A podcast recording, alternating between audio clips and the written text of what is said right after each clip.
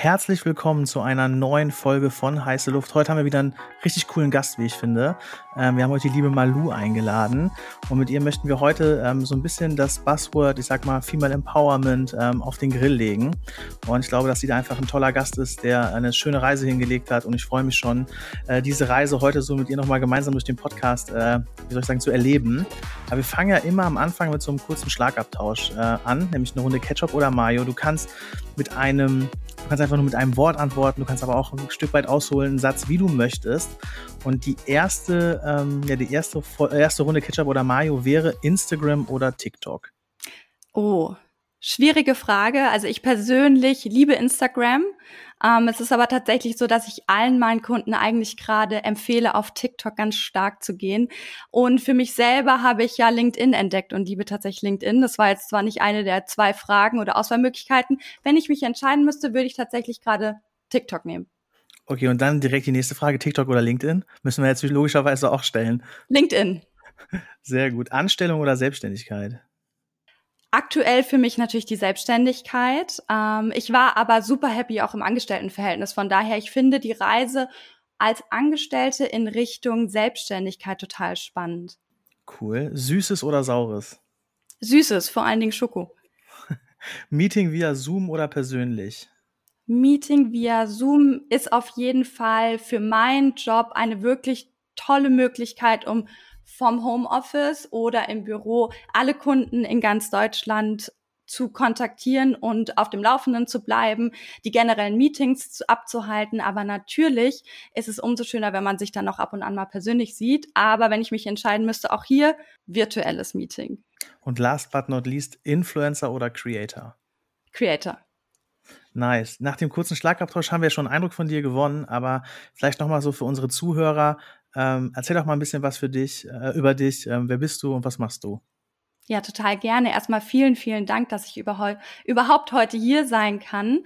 Ähm, meine Reise hat gestartet, als ich Marketing studiert habe. Für mich war das alles noch Neuland. Ich wusste noch nicht ganz genau, wo meine Reise hingeht und habe dann gedacht, BWL mit Schwerpunkt Marketing, why not?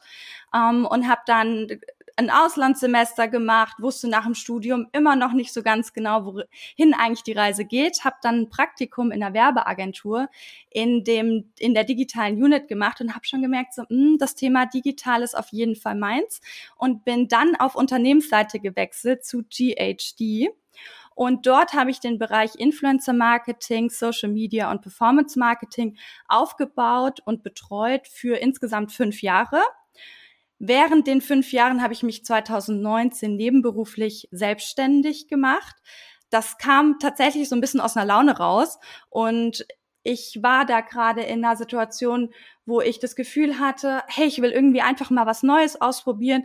Ich war wahnsinnig happy in meiner, in meiner Festanstellung, aber ich war schon immer sehr umtriebig und sehr, ich hatte immer schon den, den Spaß am Neuen, würde ich es mal nennen und habe dann gedacht, ähm, ja, dann mache ich mich nebenher noch selbstständig und habe dann 2019 damit gestartet.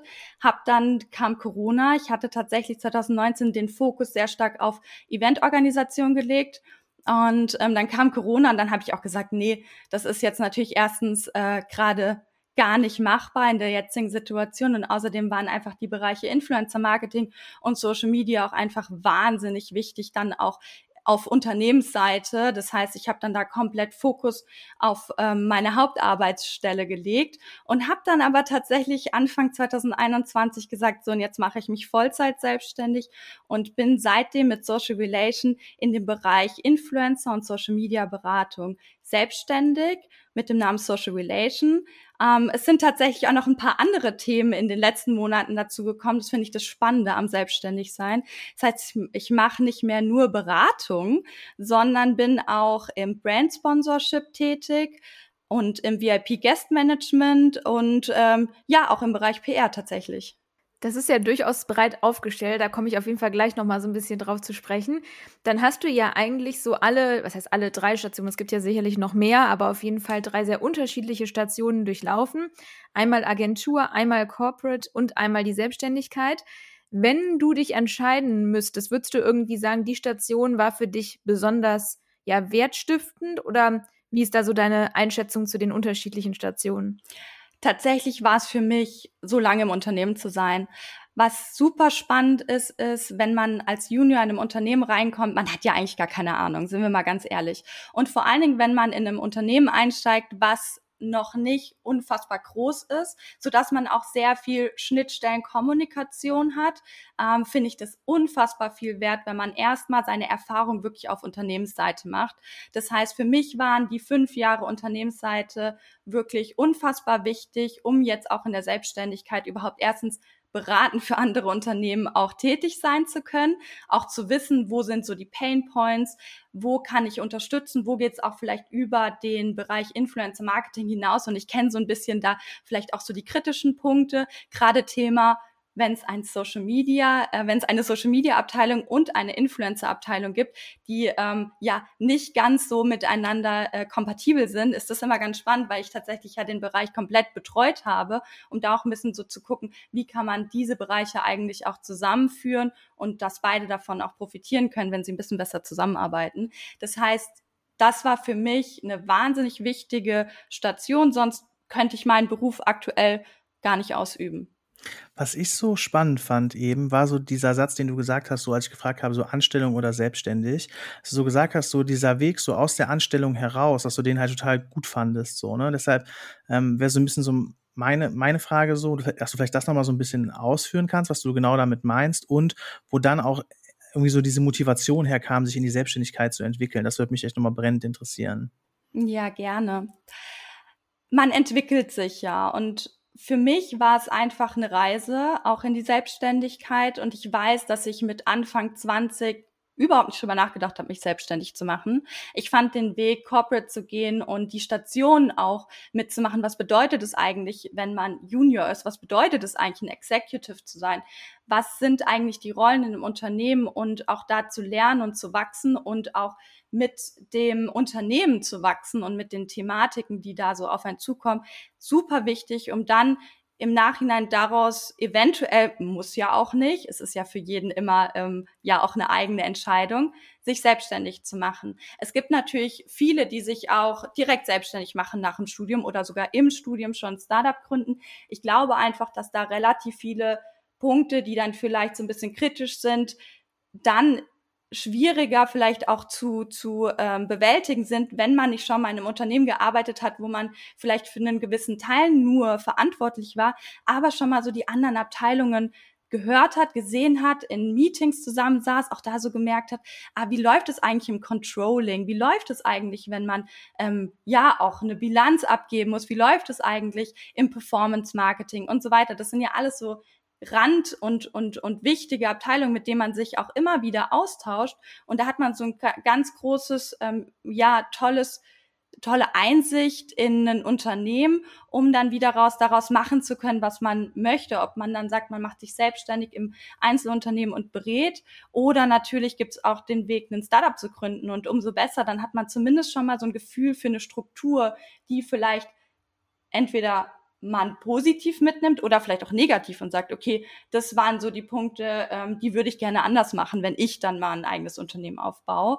Und bei mir war es tatsächlich so, dass ich, wie schon zu Anfang gesagt, ich war wahnsinnig happy in meiner Festanstellung. Es war für mich nur so ein int intrinsisches Weiterentwickeln und das hat gar nichts mit der Rolle im Unternehmen zu tun, sondern das war für mich eine Art der der Selbstverwirklichung, dass ich mich dynamisch weiter so entwickeln kann, wie ich es persönlich mache und das beruflich zusammen kombiniere.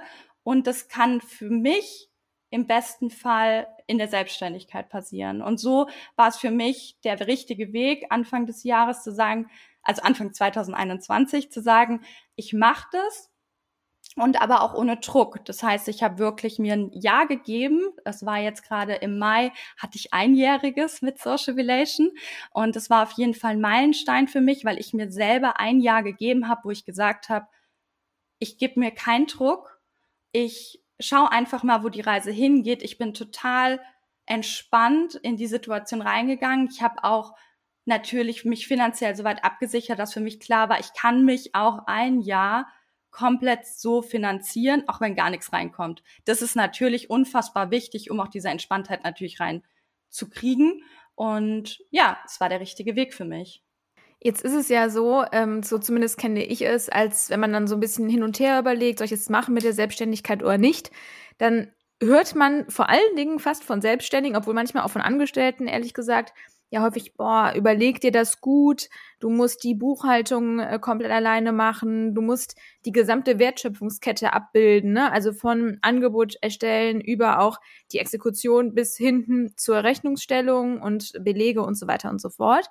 Mm, was würdest du denn sagen, waren denn vielleicht so die weniger romantischen Teile des Selbstständigseins oder des Selbstständigwerdens? Also auf jeden Fall die, die du gerade genannt hast. Bei mir kam natürlich noch hinzu, dass alle gesagt haben, wie kannst du das jetzt in der Zeit machen? Es ist doch gerade Corona und die Pandemie und überhaupt und hast du nicht total Angst davor? Für mich gab es keinen anderen Weg. Für mich war das super spannend. Ich ähm, war, ich habe mich total drauf gefreut und ich hatte keine Angst davor, weil ich der Meinung war, dass wenn ich es nicht mache, bereue ich es am Ende. Und wenn man so ein ja, so ein Gefühl innerlich hat, dann ist es vielleicht auch ein bisschen einfacher, diesen Schritt zu gehen. Mir waren die Punkte tatsächlich bewusst, aber dass es so viele Painpoints gibt, war mir tatsächlich nicht bewusst.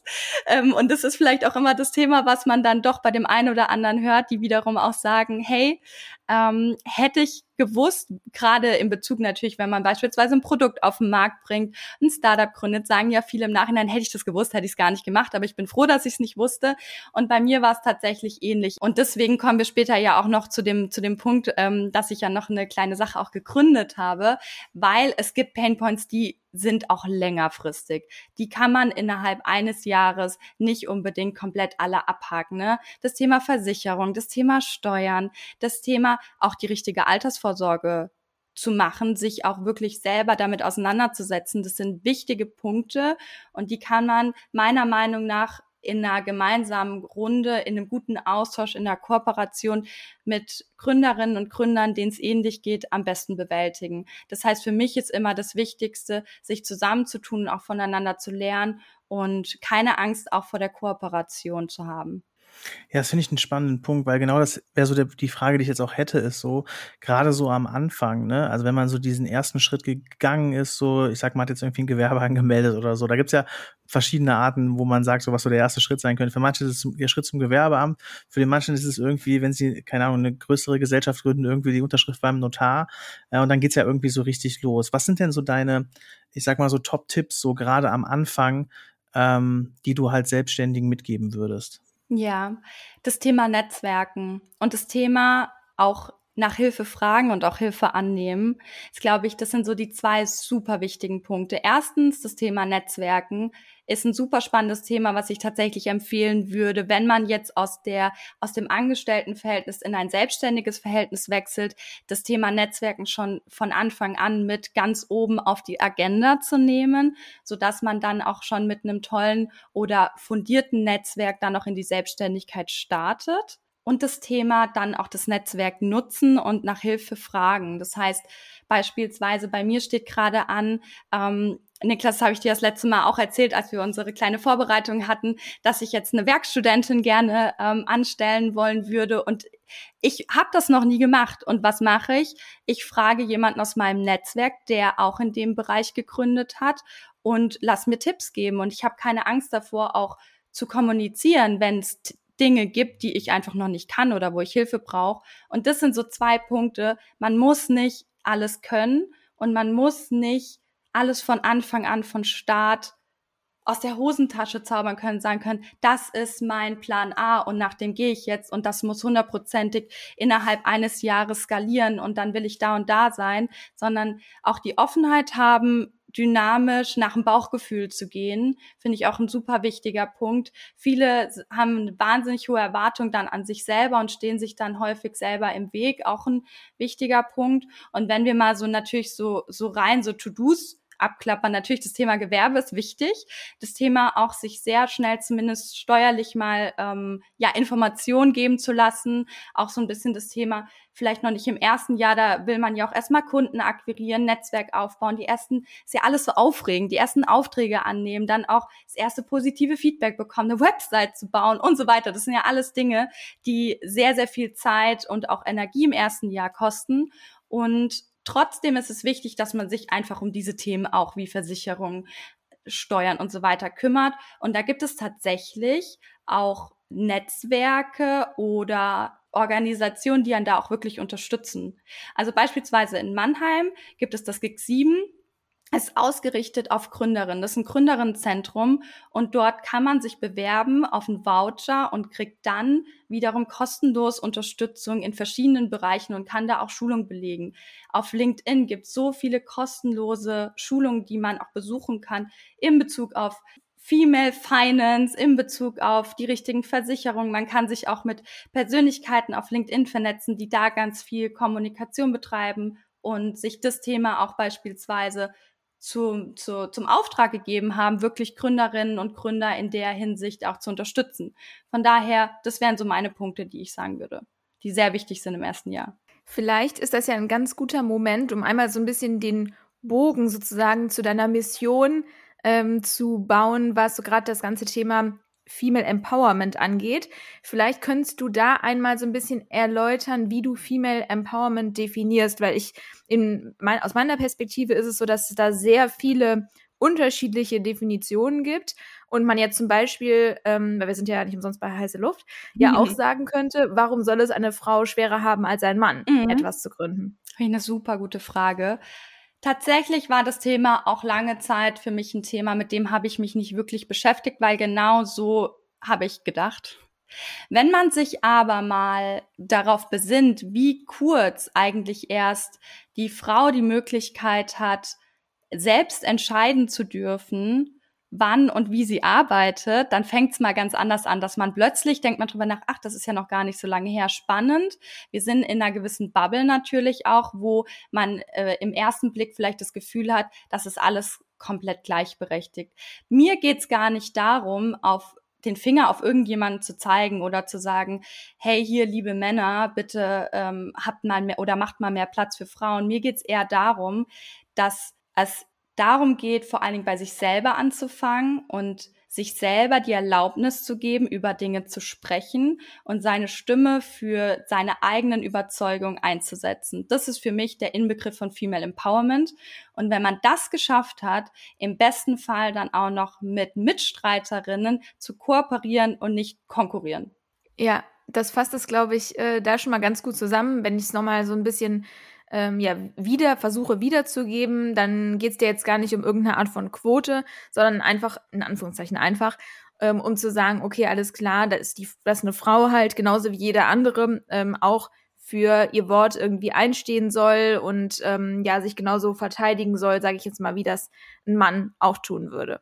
Genau und vor allen Dingen auch für die Überzeugungen. Ich sehe ganz viel im Umfeld und auch allgemein, man sieht es ja auch überall, ist, dass ganz oft und vor allen Dingen, da würde ich tatsächlich sagen, dass Frauen da leider noch ein bisschen den Hang zu haben, dass sie so ein bisschen so das Gefühl haben, ja, aber da reden doch schon ganz viele drüber. Ja, warum soll denn mir jemand zuhören? Warum habe ich denn das Recht jetzt darüber zu sprechen? Und da einfach die Scheu zu verlieren, weil jeder hat Platz. Es gibt für jeden auch genug Sichtbarkeit und Menschen, die wiederum sagen, hey, aber die holt mich total ab. Vielleicht hat die eine andere Gründerin schon mal über das Thema gesprochen, aber es hat ja auch immer sehr viel mit Sympathie zu tun und kann man oder kann man nicht miteinander. Und ich finde es wahnsinnig spannend auch zu sehen, es gibt ganz viele Möglichkeiten, dieses Thema zu anzugehen und auch darüber zu sprechen und vor allen Dingen sich zu trauen. Es ist ja auch gerade auf LinkedIn ein Beitrag nach dem anderen, wo es darum geht, dass sich die Menschen einfach mal trauen dürfen, auch einen Beitrag zu veröffentlichen und dann im besten Fall natürlich auch gutes Feedback bekommen. Was ich mich da immer nur frage, ähm, also ähm, das ist bestimmt so, dass ähm, Frauen da eine höhere Hemmung haben. Nur warum? Ne? Also ich finde es immer spannend, irgendwie an die Ursachen oder die Ursachen zumindest zu hinterfragen, ja. warum das denn wirklich so ist, weil objektiv könnten sie ja genauso einen Beitrag absetzen, wie das ein Mann auch tut. Mhm. Ich würde oder ich gehe davon aus, dass es was Gesellschaftliches ist tatsächlich.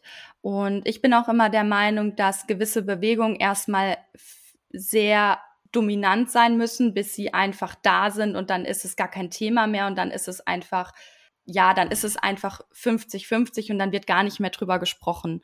Und genau so, glaube ich, ist es gerade mit dem Female Empowerment Thema. Ich glaube, es geht einfach nur darum, dass man gerade, wenn man auch das Gefühl hat, man möchte dazu auch was sagen, dass man dann dazu auch was sagt und nicht es im stillen Kämmerchen oder mit seinen besten Freundinnen irgendwie bei einem Glas Wein bespricht, sondern auch mal rauskommuniziert. Das Besondere an Social Media ist doch heutzutage, dass wir auch für unsere Überzeugungen einstehen können und einfach mal raus twittern oder einen Beitrag auf LinkedIn dazu veröffentlichen können und ähm, ja auch da Teil dazu beitragen können, dass es in die richtige Richtung geht.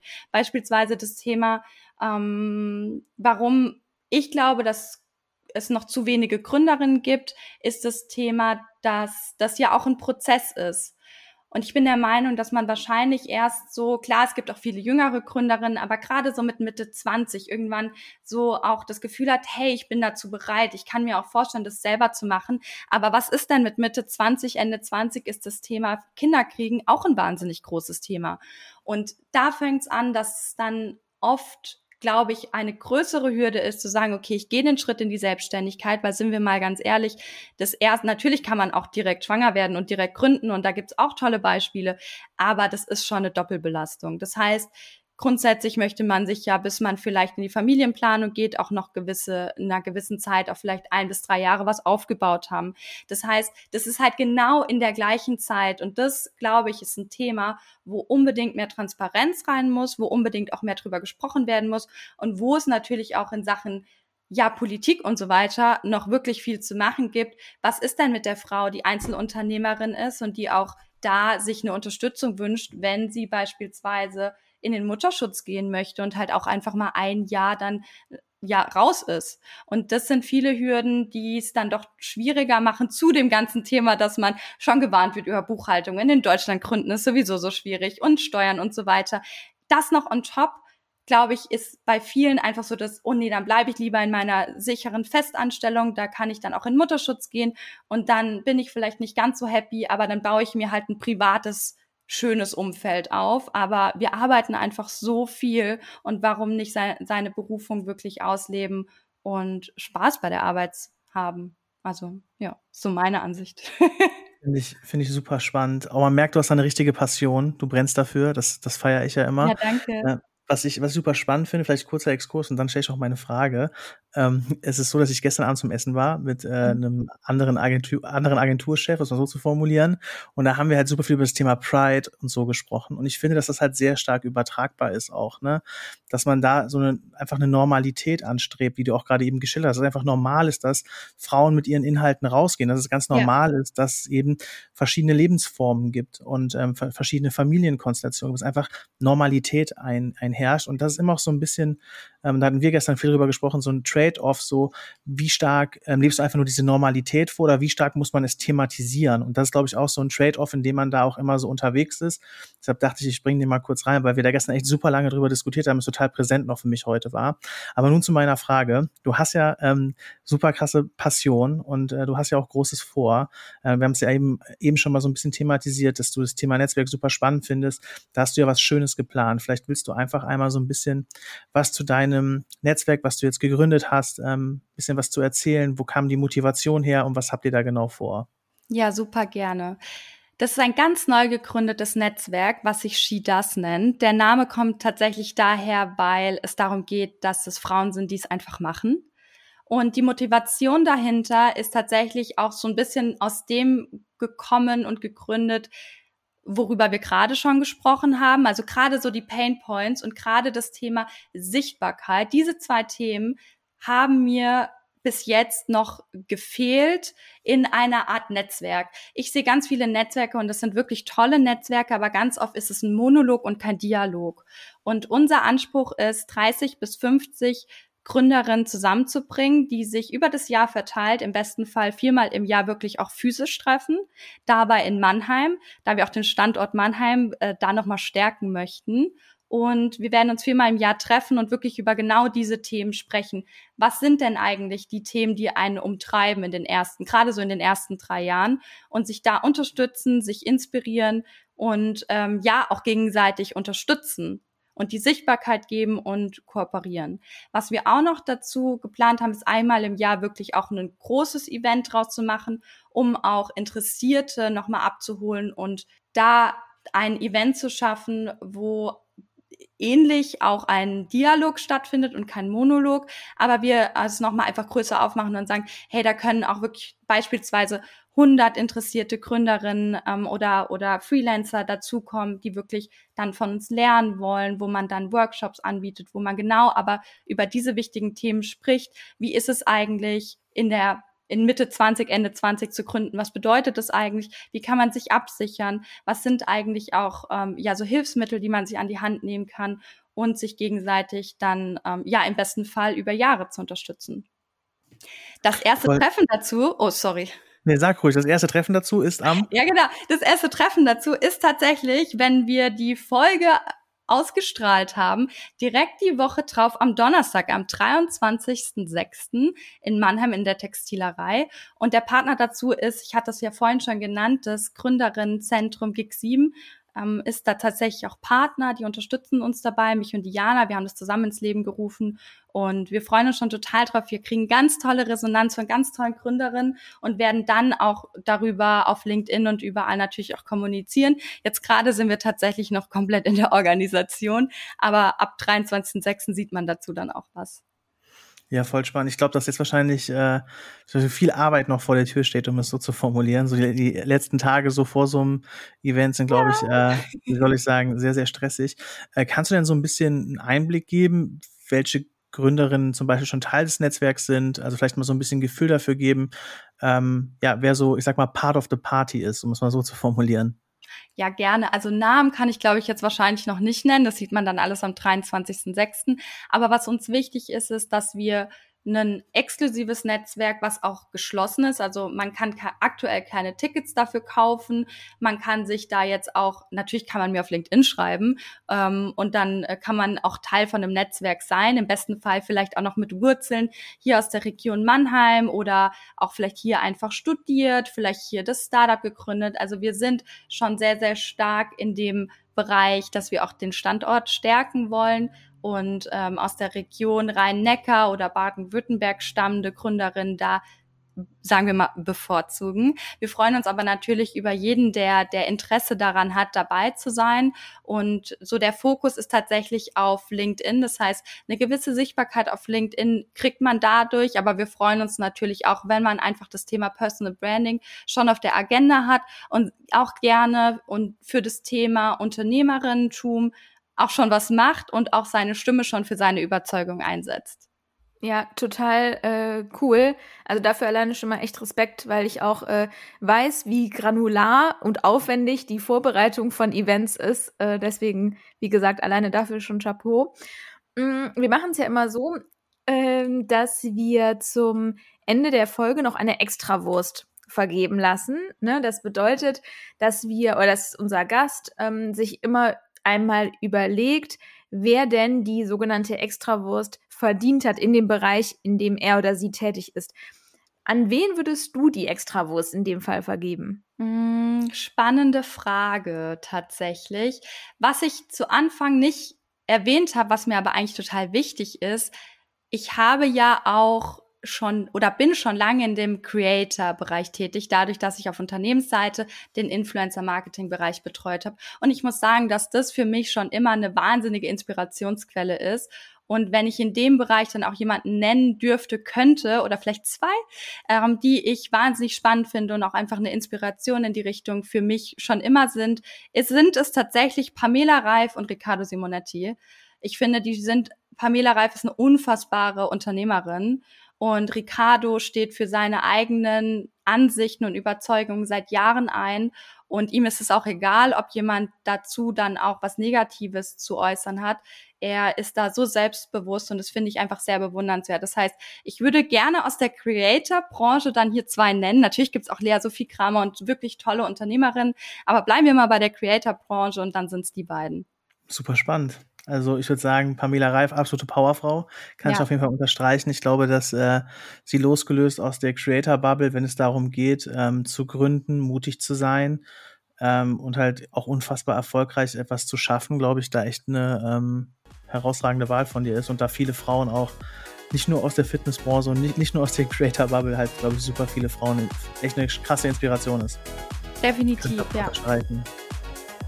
Auf jeden Fall. Vielen, vielen Dank, Malu, dass du uns die Einblicke gegeben hast. Und äh, wir sind auch sehr gespannt, da alles Mögliche noch zu verfolgen und natürlich viel Glück und Erfolg für das erste Event. Steht ja jetzt schon bald an. Ja, danke schön. Danke auch, dass ich da sein durfte. Immer Danke gerne. dir. Wir sind mehr als dankbar.